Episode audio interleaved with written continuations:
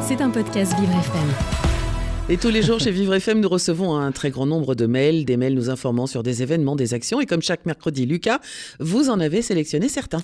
Tout à fait, Dominique. Et pour commencer cet horizon d'action, on revient sur les Abilympics, compétition internationale des métiers dédiée aux personnes en situation de handicap. Euh, cette, euh, cette compétition s'est tenue euh, du 23 au 25 mars dernier à Metz, au parc des expositions de l'Eurométropole. Durant ces trois jours de compétition ouverte au ouverte au public plus de 400 candidats et candidates en provenance d'une trentaine de pays se sont confrontés dans 44 épreuves de métiers. Parmi eux, euh, fleuristes, couturières, photographes, cuisinières, soudeurs, boulangers, coiffeuses faisaient partie euh, des métiers mis à l'honneur. Des animations, des conférences, un espace emploi-orientation ainsi que des cérémonies d'ouverture et fermeture étaient aussi proposées. 400 compétiteurs, dont 43 françaises et françaises en provenance de tout l'Hexagone et de l'île de la Réunion pour l'un d'eux, pour l'un d'entre eux étaient présents. Et Dominique, on peut dire un grand cocorico, puisqu'ils ont décroché lors de ces dixièmes euh, internationaux Abilympics 29 médailles, plaçant ainsi la France sur, le sur la deuxième place du podium. En détail, parmi ces 29 médailles, la délégation française a terminé avec euh, dans la poche 10 médailles en or, 11 en argent et 8 en bronze.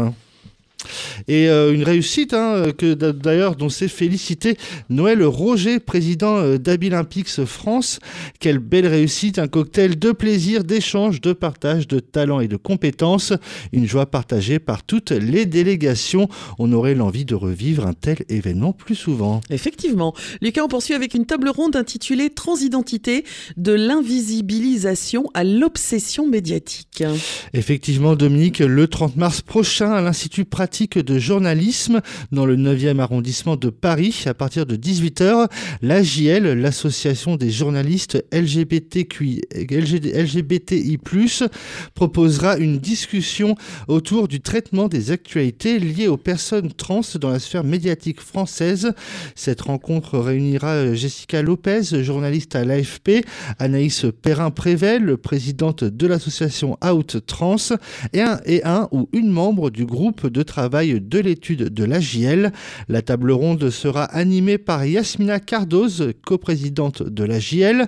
Une étude publiée le 22 février révèle que la moitié des articles publiés dans les médias en ligne les plus lus en France ont un traitement jugé irrespectueux envers les personnes trans. 1 sur 4 est même anti-trans. À la veille de la journée internationale de la visibilité transgenre qui se tiendra le lendemain, l'AJL souhaite encourager ses confrères et consoeurs à un traitement plus respectueux et plus éthique des personnes trans. Et pour finir, Lucas, vous nous parlez d'un colloque sur le sort des femmes en Iran qui aura lieu le 31 mars après-demain. En effet, Dominique, ce colloque se tiendra de 14h à 18h sur le campus de la PSB, la Paris School of Business, située au 59 rue nationale dans le 13e arrondissement de Paris.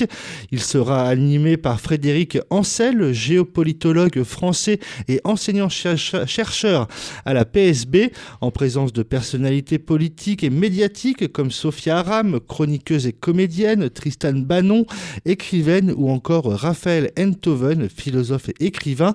Ils prendront la parole lors de tables rondes et Anne Sinclair sera l'invitée d'honneur de cet événement. C'était un podcast Vivre FM. Si vous avez apprécié ce programme, n'hésitez pas à vous abonner.